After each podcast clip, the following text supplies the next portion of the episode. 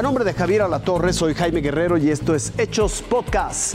Migrantes sufren un fuerte invierno en el norte del país, padecen hambre y frío. Con niños, están cruzando el río Bravo. Beatriz Mateo es parte de los 800 migrantes que arribaron a la frontera. Ella llegó con sus dos hijos. Pues gracias a Dios ya estoy aquí, eh, ya para cruzar. Eh, tengo que pasar aquí este, este río con mis hijos, pero con la gracia de Dios yo voy a pasar. Vengo con esa fe. Un hombre se quitó la camisa y los zapatos. Él fue quien cargó a casi todos los niños, venezolanos, hondureños y guatemaltecos, para cruzarlos el Bravo. Días antes, sufrieron las bajas temperaturas en la ciudad de Chihuahua, donde pasaron más de dos días esperando el tren. Saludos, mi familia, que estoy bien. Bendiciones, gracias a Dios llegamos bien. La puerta 36 en este lugar hay cerca de 400 migrantes, pero se ven grupos que siguen llegando. Y ya gracias a Dios vamos a, a rumbo a entregarnos ya. Según las autoridades estatales, esperan 3.000 más que están varados entre los límites de Durango y Chihuahua. Reinaldo Lar, Fuerza Informativa Azteca. Alertan las autoridades sobre la venta de bebidas alcohólicas en el mercado informal. Eso de comprar en los tianguis, además de dudar de la procedencia de los productos que pueden ser robados, esa es una, robados, otros adulterados.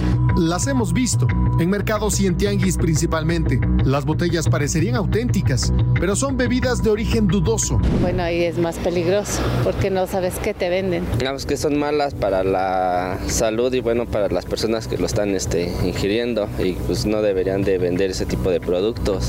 Las bebidas alcohólicas son el tercer producto más pirateado, solo después del calzado y el tabaco. Y el tequila es el preferido para piratearlo. De acuerdo a la Profeco, 4 de cada 10 botellas son ilegales. Pues está mal, ¿no? Porque luego sí hay muchas personas que caen en, en prácticamente por lo mismo de la fecha, pues tienen que consumir y, y es donde les meten gol. Es malo, malísimo de, de tomarse uno eso, puede, puede uno hasta morirse, ¿no?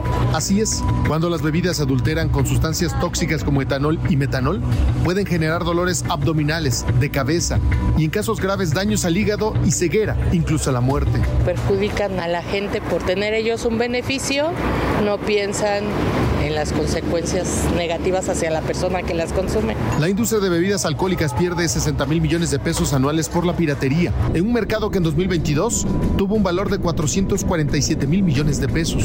Todo tiene que tener su registro sanitario en, en regla, además totalmente insalubre, sí, y peligroso para la salud, sí. Es el perjuicio de muchos para el bien de muy pocos. La Profeco aconseja no comprar en mercados informales como tianguis. También revisar las etiquetas y marbetes que indican su legalidad. César Méndez, Fuerza Informativa Azteca. La industria restaurantera nacional espera un próspero fin de año. Entre decoración y menús rimbombantes, el sector restaurantero alista las cenas de fin de año. Eh, en fin de año vamos a tener una cena de tres tiempos. Vamos a manejar una, vamos a empezar con el primer tiempo que es una ensalada de pera, es una mezcla de lechugas, un aderezo de pera y queso roquefort.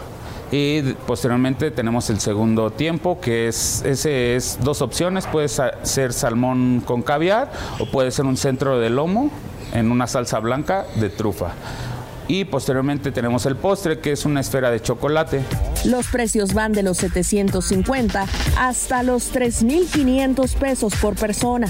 El precio para adulto es de 1.650, pero también tenemos un menú para niños que es de 800 pesos.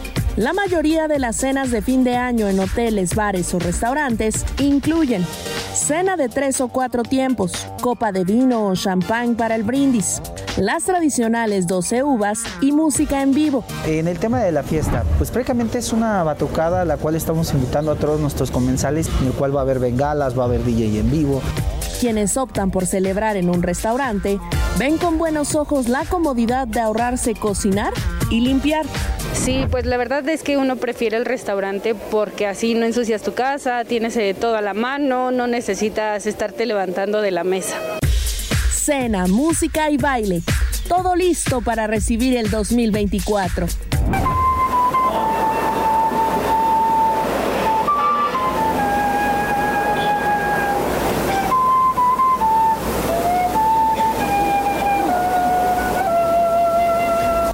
Lorena Trejo, Fuerza Informativa Azteca. Esto fue Hechos Podcast. A nombre de Javier Alatorre, soy Jaime Guerrero. Gracias por su atención. Que tenga una espléndida noche.